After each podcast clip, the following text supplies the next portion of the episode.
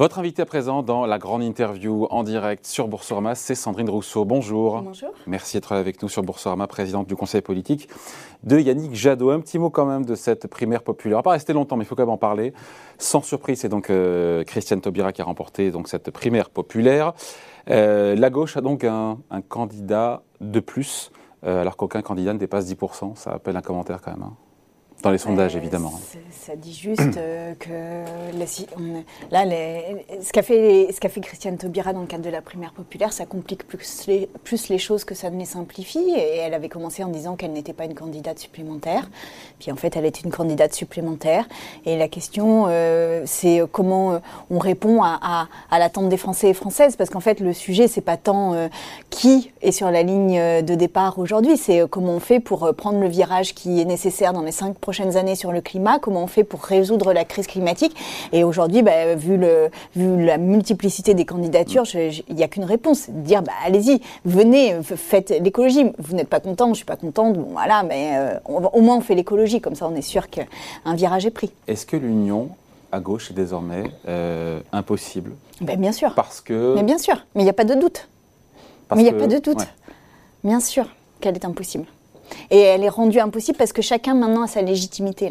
C'est-à-dire que Christiane Nopira a sa légitimité de la primaire, euh, Yannick Jadot a sa légitimité de la primaire, Jean-Luc Mélenchon a sa, légitimité de sa désignation, Anne Hidalgo pareil. Donc euh, voilà. Tout ça est mortifère pour la gauche?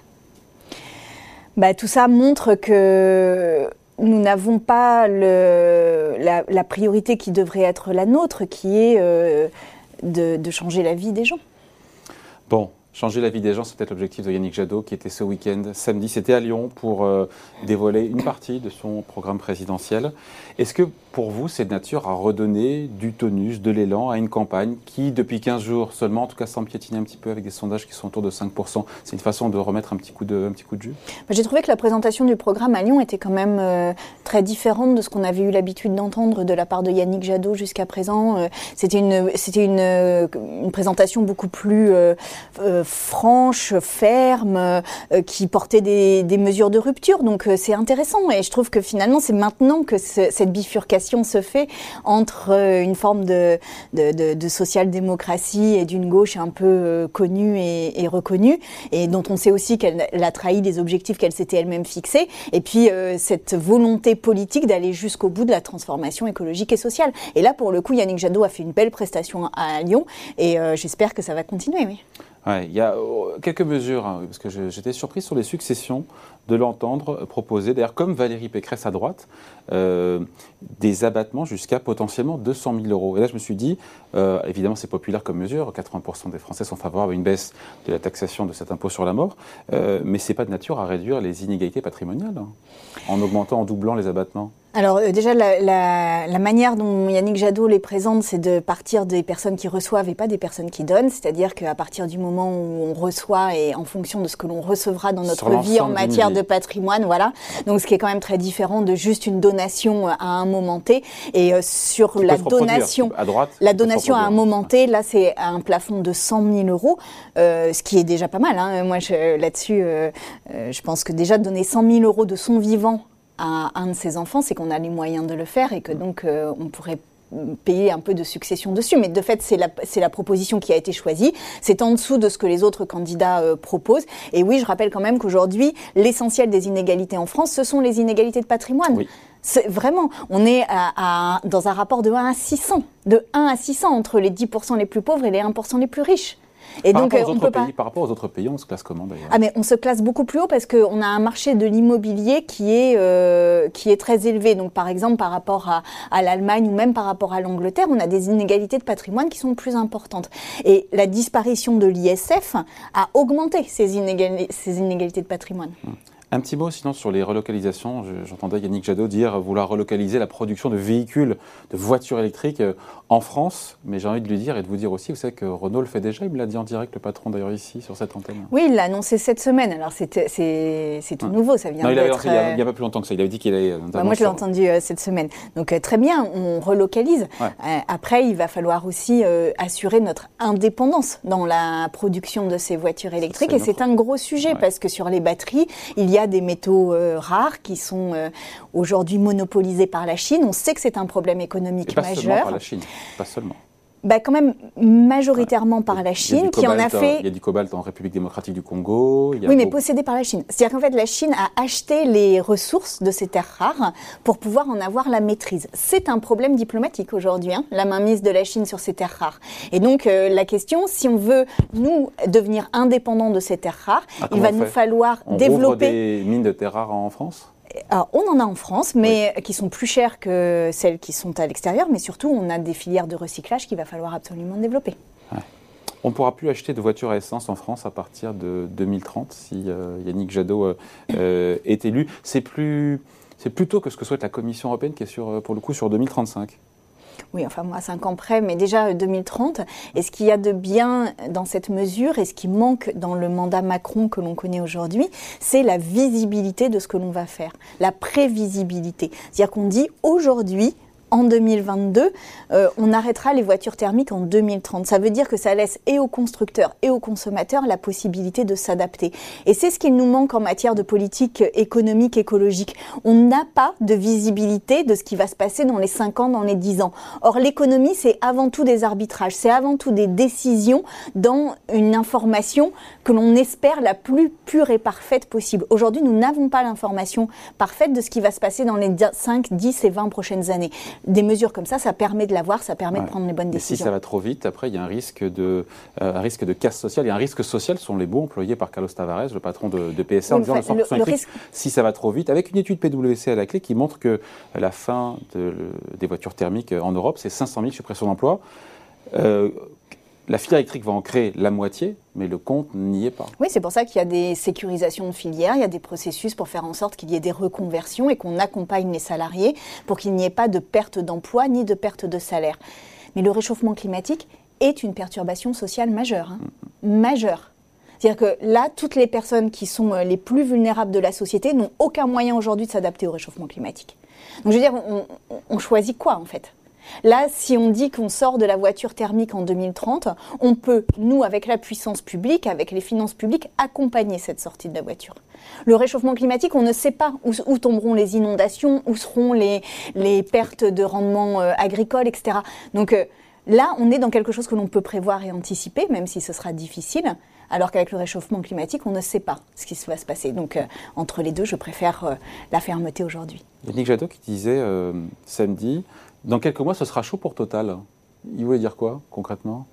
Bah, que Total, euh, notamment, euh, fait des profits assez conséquents euh, liés à l'augmentation des carburants actuellement et à l'augmentation du prix de l'essence. Hors de France, la plupart des profits, comme toutes les boîtes du CAC 40, sont réalisés hors de France, Bah oui.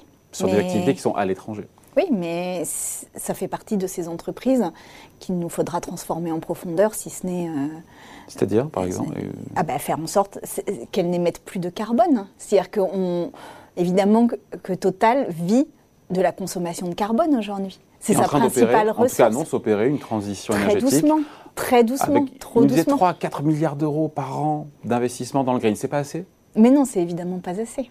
Ça n'est évidemment pas assez et ça n'est évidemment pas suffisamment coordonné avec les efforts du reste de la France pour euh, devenir complètement indépendant des énergies fossiles. Et donc c'est cela qu'il nous faut travailler et avec Total et avec les autres entreprises, comment on devient Mais en tant indépendant qu'entreprise privée, vous faites quoi pour euh, demander à Total d'accélérer son virage vert? Ben, on, fait en sorte qu'il y ait euh, des outils qui sont les principaux outils économiques, c'est-à-dire la taxation et l'imposition. Mais je pense que euh, pour une entreprise comme Total, qui bénéficie quand même de manière directe ou indirecte des, des niches fiscales sur le kérosène, sur le pétrole, eh bien, il faut déjà arrêter ces niches fiscales et en plus aller derrière vers une taxation du carbone qui permette de faire les bons choix économiques. Samedi, à, Lyon, Yannick Jadot critiquait la doxa libérale de l'austérité.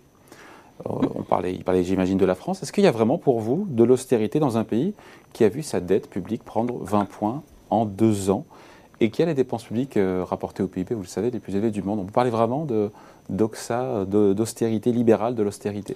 Dans un pays qui... euh, Bah, la doxa de l'austérité, ça revient à dire qu'après justement cette augmentation du, de l'endettement, on va resserrer euh, Ah, le risque, les, les vis pour euh, di- rediminuer l'endettement.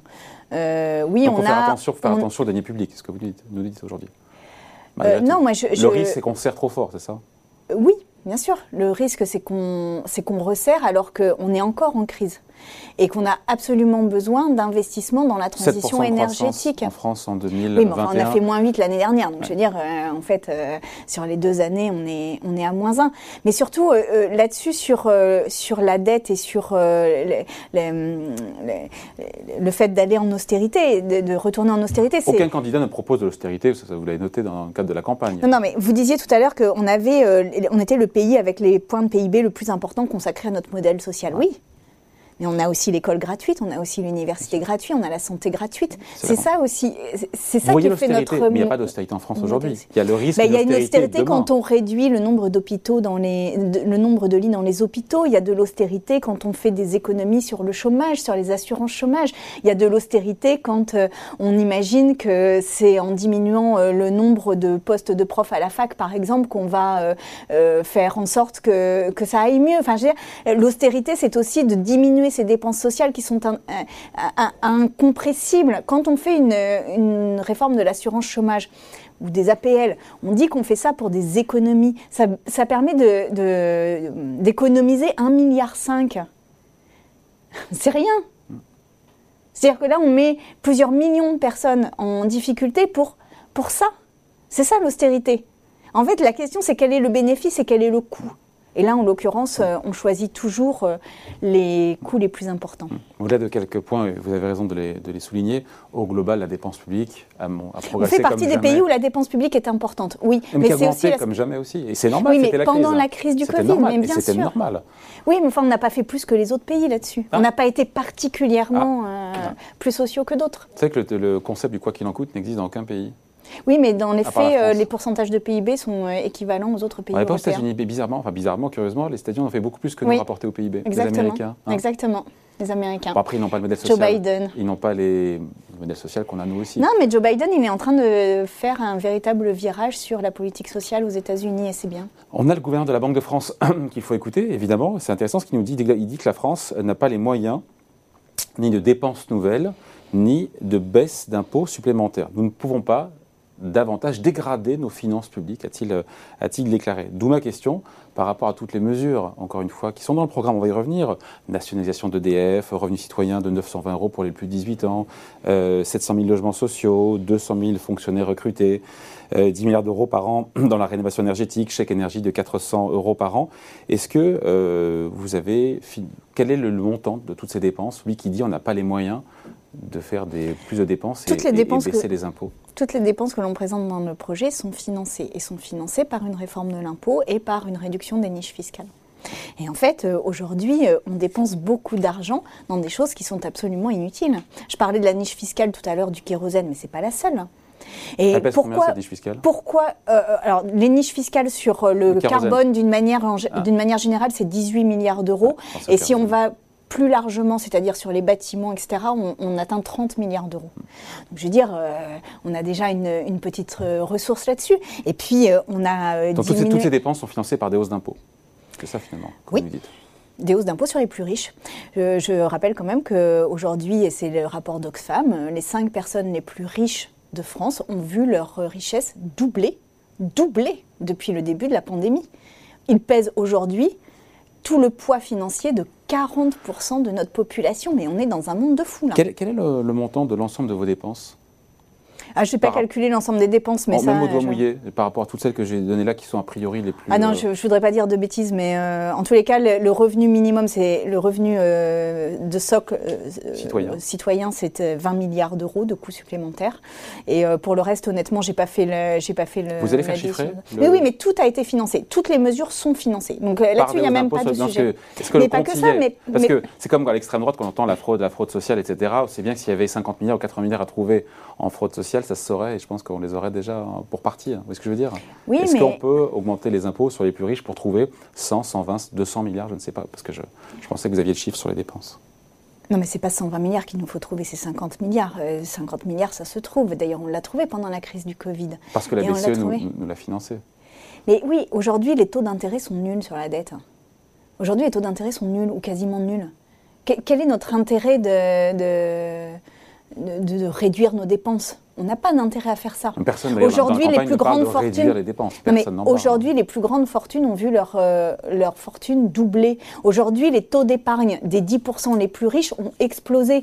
je veux dire, on n'a pas il faut remettre cet argent dans, le, dans, le, dans les dispositifs euh, sociaux et dans la solidarité. Il n'y a pas de raison que la crise ait enrichi une partie alors qu'elle a mis en précarité énormément de personnes et qu'on ne fasse pas ces transferts indispensables. Sandrine Rousseau, concrètement, ces hausses d'impôts, elles prennent quelle forme? Il y a cette ISF climatique, on va en parler juste après avec l'OFCE, mais juste euh, c'est la plus grosse mesure, cette ISF climatique, sur les patrimoines au global immobilier financier supérieur à 2 millions d'euros. C'est la plus grosse mesure. Il y a d'autres mesures de hausse d'impôts. Non, il y a aussi une, progressivité plus grande de l'impôt sur le revenu avec la création de nouvelles tranches. Ouais. Et puis. Euh, on ne pas 50 milliards avec ça, puisque l'impôt sur le revenu, c'est déjà 50 milliards, donc, ou 60 milliards. Non, mais il y a déjà, il y a déjà ça. Il y, a cet euh, impôt sur, euh, il y a cet impôt sur la fortune climatique. Et puis, il y a d'une manière générale une taxation sur le capital qu'il nous faut revoir de fond en comble, puisque aujourd'hui, vous savez qu'on est au forfait là-dessus et que c'est la flat tax du président. C'est la flat tax euh, qui est une taxe forfaitaire et donc il nous faut euh, travailler sur qui une nous a taxation vers la moyenne européenne de taxation du capital. Oui, mais il nous faut aller vers une vers une taxation progressive du capital, exactement comme une taxation progressive du travail. Aujourd'hui, le travail, mais aujourd'hui le travail est plus taxé que le capital. Et donc sur cette ISF climatique, que je comprenne bien, euh, c'est intéressant parce que c'est une façon de pousser les plus aisés à verdir leur patrimoine. Euh, et là, je vais dire pourquoi pas tous les Français? Pourquoi seulement les plus aisés? Pourquoi pas pousser tous les Français à le faire? Bah, c'est surtout les Français parce que par exemple le bah, euh, cette ISF climatique, il est euh, C'est surtout les Français parce que par exemple le LDDS, le livret développement durable, qui aujourd'hui ne consacre que 5% de l'argent qui est mis sur ces livrets à la transition écologique sera obligé d'utiliser l'intégralité de la somme vers la transition écologique. Mais simplement, euh, là, quand on met de l'argent sur un LDDS, ce sont en général des petites sommes, ce sont des, ménages plutôt modestes qui mettent là-dessus. Donc, eux aussi verront leur épargne orientée vers, euh, vers la transition écologique. Mais là, vous parlez d'un placement, je vous parle d'un impôt. Parce que cette ISF dit que c'est un impôt. Oui, mais ce que je veux vous dire, c'est que l'épargne sera de toute façon orientée vers la transition, fléchée sur la transition écologique. Euh, l'impôt sur la fortune euh, C'est un bonus malus, bonus malus sur l'immobilier et le oui, parce qu'aujourd'hui, intéressant. Aujourd'hui, notre épargne. J'aimerais mieux comprendre le fonctionnement en fait. Aujourd'hui, notre épargne est, fait partie de cet argent dont on ne mesure pas l'impact écologique. Or, l'investissement que font euh, les banques sur euh, l'argent qui est placé sont des investissements qui, pour une part conséquente, sont dans l'industrie euh, noire, dans l'industrie du carbone et donc dans ce qui nous envoie dans le mur. Donc l'idée de mettre en place un bonus-malus, c'est de regarder un peu le portefeuille de votre épargne, de savoir sur quoi votre, votre argent est placé et en fonction de la qualité environnementale et des émissions de carbone que cet argent génère, eh bien vous aurez soit un bonus, soit un malus, exactement comme on l'a fait sur les voitures à une hmm. époque pour diminuer la taille moyenne des voitures. L'exemple, si on a du total en portefeuille, là c'est le malus. Ah bah là c'est un malus, oui. Oui, mais le ok. Euh, mais concrètement, comment des placements polluants seront encore une fois surtaxés? Comment est-ce qu'on arrive On dit, bah, vous, Monsieur Smith, ou monsieur, vous, euh, vous euh, Madame Rousseau, alors pas vous peut-être pas, mais voilà, votre, on va regarder votre patrimoine, à la fois immobilier, euh, même pour l'immobilier, comment est-ce qu'on fait? On regarde le quoi le... Bah ça, il y a des mesures assez, il y a des, y a des diagnostics énergétiques qui nous euh, de Mais sur les placements, on va regarder tous vos placements, bah, tiens, au global, ça émettant de CO2. C'est pas encore une, parce que Anne Hidalgo, elle a une mesure qui est à peu près similaire. elle disait qu'elle voulait pas d'un ISF climatique qui serait compliqué. elle parlait de la faisabilité économique aussi. Euh, pour certains économistes, c'est un peu l'usine à gaz, ce truc.